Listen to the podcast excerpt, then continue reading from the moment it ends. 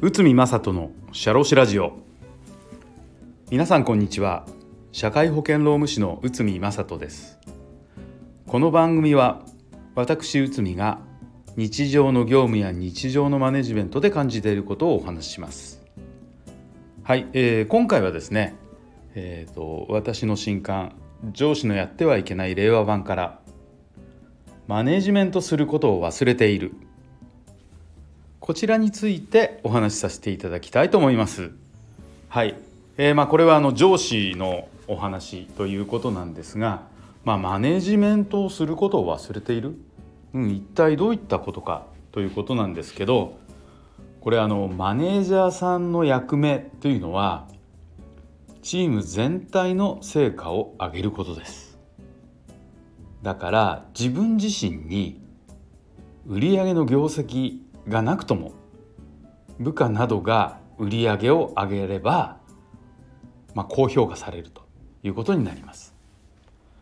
まあ、しかしこう成果主義を取り入れている会社では組織の効率化を狙ってプレイングマネージャーを置いているところも多いです。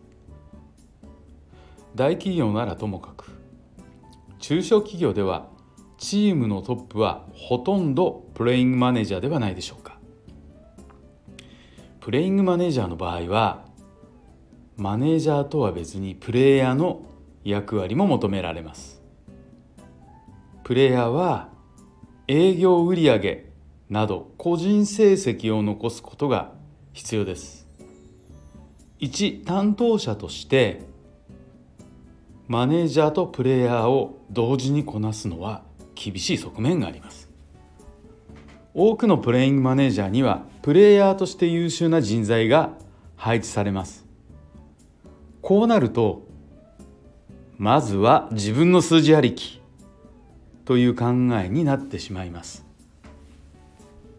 自分のことをこなした上に他人の面倒を見る。このように考えるとマネジメントは余計な仕事。に感じてくるのです。実際に多くの会社で管理するのは嫌だ。課長になりたくない。などと聞くことがあります。自分の仕事で手一杯なのに部下の面倒なんて見ることはできない。という声も少なくありません。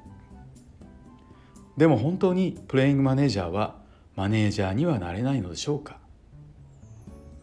これについてはイエスともノーとも言い切れません。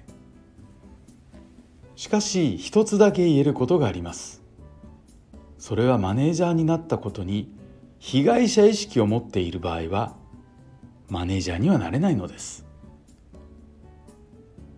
今まで成果主義がプレイヤー思考を強めてきました。個人としての成果が重要視されすぎたのではないでしょうか。自分一人の仕事への評価に慣れてしまい組織で働く意味を意味を失いかけてしまったのではないでしょうかね。チームで働く醍醐味は全員の力を合わせて一人一人の力を掛け算にすることです。本当にうまくいけば一人ではできないことが不可能ではなくなるのです。このことはどんな仕事でも共通して言えます。これを体感できればマネージャーの仕事が面白くなるでしょう。ということでマネージメントすることを忘れている。まあマネジメントは重要ですよと。いうお話をさせていただいたんですがまあこれもですね私自身が実際できているかどうかというのは、うん、こういったことを書いてたとしてもですねなかなかできてない部分もあるんじゃないかななんて、えーと、自己反省をしながら今日ちょっと解説させていただきました。はい。マネジメントすることを忘れている。これを忘れずにえーと、マネジメントを行ってくださいと。あとはマネージャーになったことについての被害者意識。これを持っているようではマネージャーにはなれません。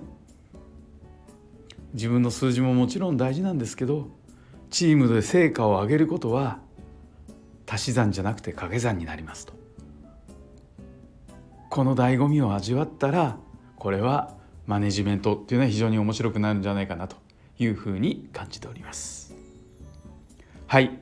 今日もありがとうございました。